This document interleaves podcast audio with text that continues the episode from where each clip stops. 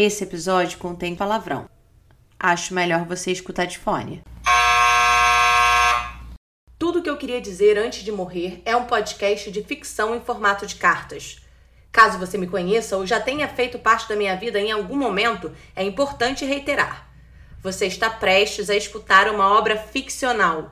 Não há indiretas ou recados pessoais por aqui. Não esquece de seguir o podcast na sua plataforma de áudio preferida para receber a notificação sempre que tiver episódio novo.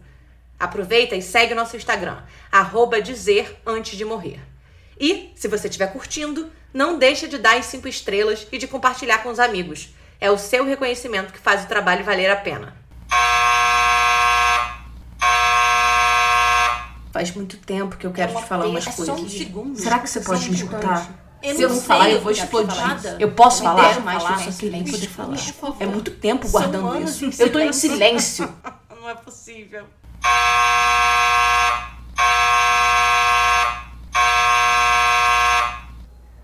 Morro de saudade do seu abraço.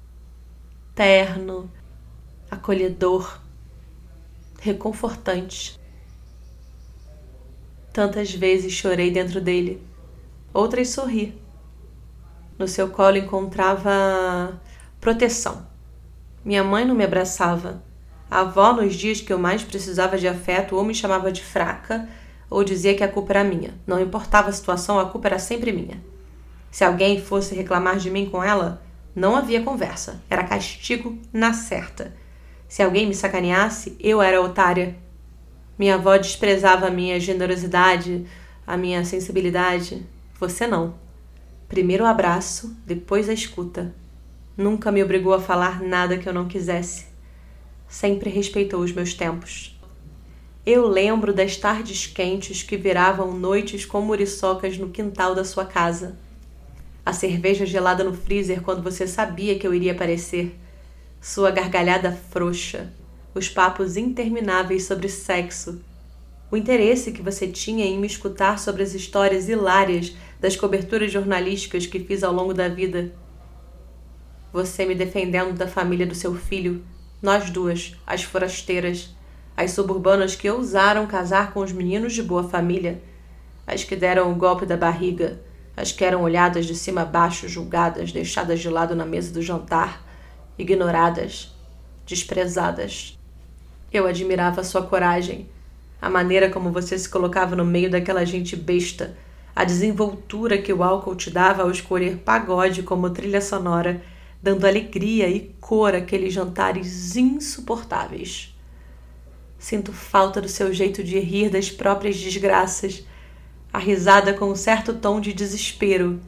Desespero pela quantidade de porradas que a vida te deu, e ainda assim você seguia em pé, com a coluna fudida, com uma saúde duvidosa, mas firme, pronta para driblar o próximo obstáculo e outro e mais um.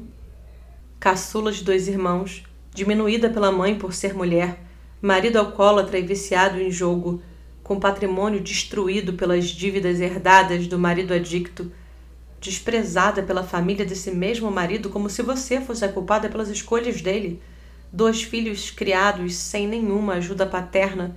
Que vida foi essa, mulher? Quantas escolhas você pôde fazer? Quantas lhe foram empurradas goela abaixo? Eu costumava ter pena de você. Quando vi os seus filhos te visitando tão pouco. Marcelo só te ligava quando eu entregava o celular, já com o número discado na mão dele. Ainda assim, quando aparecíamos para te ver, você me cobrava pelo sumiço. Quando a roupa do Marcelo não estava passada adequadamente, você me dava uma sacaneada. Se o Gabriel estava fazendo drama, era para mim que você ensinava os truques de dominar uma criança aos berros. Quando foi que isso aconteceu, meu bem? Quando foi que essa mulher porreta, cheia de força, que teve as escolhas roubadas de si por conta do machismo, resolveu educar dois meninos repetindo a cartilha sexista em que foi criada? Não estou aqui para te julgar de maneira alguma.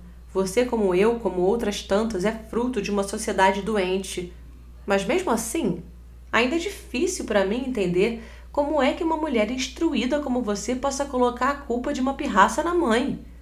Ou que nunca tenha exigido que os dois filhos lavassem uma única louça, ou que arrumassem a própria cama. Seu marido tem responsabilidade? Nossa, e como tem! mas ele não estava presente, mesmo quando o corpo dele estava em casa, jogado no sofá, a alma sabe-se lá por onde andava. Ainda assim, você repetiu a sua mãe. Por quê, querida? Sabe que eu tinha pavor da ideia de ter um menino? Meu pânico era virar essa mãe que compra carrinhos e bola, que veste a criança de azul e berra para todo mundo que o bebê é pirocudo. O desespero era tamanho que quando Gabriel nasceu eu só comprava boneca para ele, como se isso fosse resolver alguma coisa. Desde cedo ensinei meu filho a fazer a cama, a lavar a louça, a passar pano na casa. Ele tinha essa vassourinha proporcional ao tamanho dele. Marcelo odiava quando ele varria a sala enquanto eu passava o aspirador de pó. Pior era quando ele montava na vassoura e saía correndo pelos corredores gritando que era bruxa. Nós somos de gerações diferentes, eu sei disso. Mas você tinha dois trabalhos, pós-graduação emprego público com cargo de chefia. Você entendia o que era preparar um filho para reproduzir atitudes machistas. Você sabia que os dois não lavavam um copo porque havia empregada para limpar no dia seguinte. Eu lembro de você reclamando disso. Então por que permitiu que essas coisas acontecessem? Porque você falava comigo como se Marcelo fosse meu filho. Você me perguntava se ele estava bem, reclamava quando ele estava magro demais, checava comigo se ele estava tomando os remédios para depressão e repetia que eu era a melhor coisa que tinha acontecido para ele. E por que você achava isso? Era por conta do emprego que eu arrumei para ele na redação do jornal? Ou por causa da casa que eu gerenciava sozinha?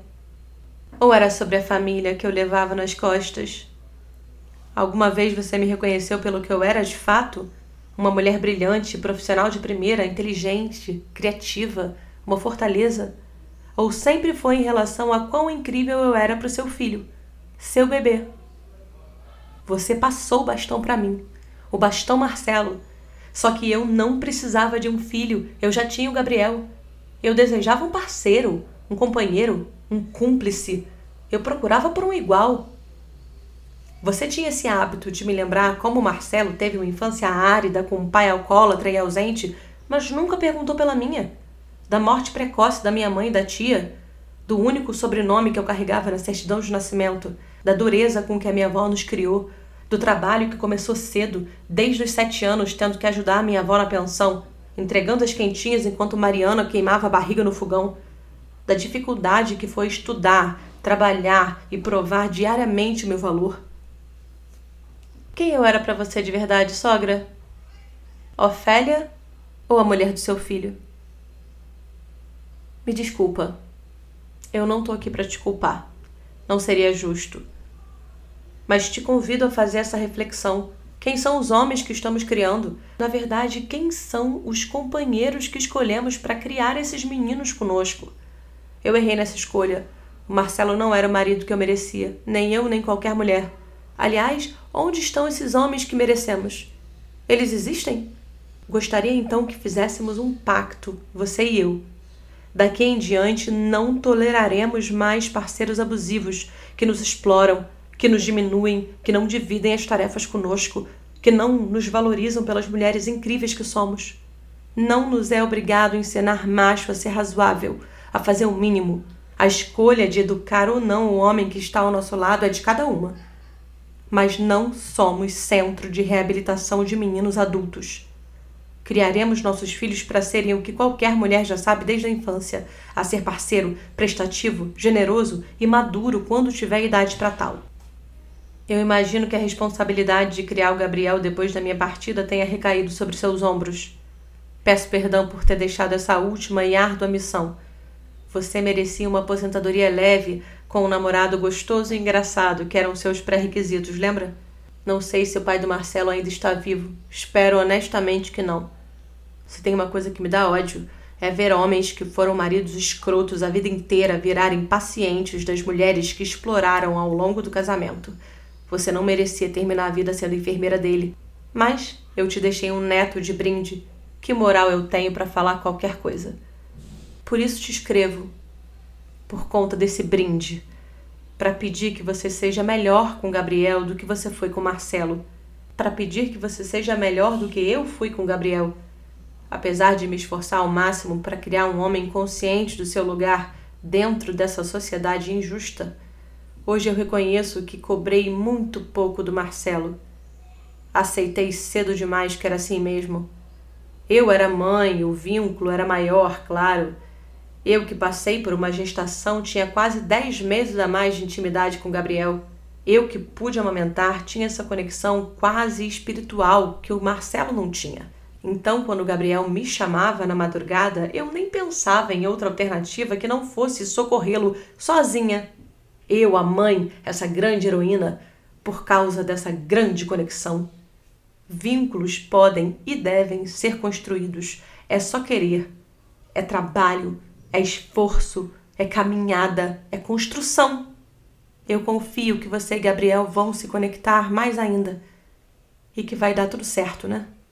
Você, Gabriel e Marcelo, essa família já está dando tudo certo, né? Eu tenho certeza que eu quero ter certeza tá tudo bem, né? O Gabriel tá bem, ele tá feliz. Eu quero ter certeza disso. Eu preciso te falar também que eu tenho me esforçado bastante para realizar alguns daqueles sonhos que eu compartilhava contigo durante as nossas cervejas. Eu estou trabalhando com teatro, acredita? Escrevo peças infantis e adoro.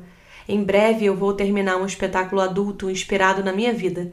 Ainda não sei se terei coragem para tirá-lo do papel, mas pelo menos a escrita está cada vez mais adiantada. Esses dias eu fui a um samba aqui na cidade, eles são raros. Conheci um cara, professor de história, igual aquele seu noivo que precisou voltar para o interior para cuidar da mãe doente, não era isso? Ele parece decente, inteligente, interessado em mim, educado, engraçado e gostoso, que é o que importa. Eu não tenho a menor ideia de onde isso vai dar, sogra, mas eu tô parecendo uma adolescente e sinto muita falta de uma grande confidente para dividir cada passo dessa nova história que eu espero que seja de amor. Escuto João Nogueira enquanto termino essa carta. Aquele CD duplo comemorativo que vários artistas cantam João, lembra? Ele era seu.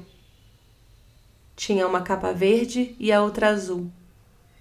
Acabou ficando no nosso carro e o destino fez com que ele viesse parar nessa minha nova vida. Um souvenir da outra, um lembrete de quem eu já fui um dia. A prova real de que aquelas tardes quentes no quintal existiram. Sempre que sinto falta da sua alegria, coloco o João para tocar. E quase consigo escutar a sua gargalhada daqui. Ai, que saudade de você!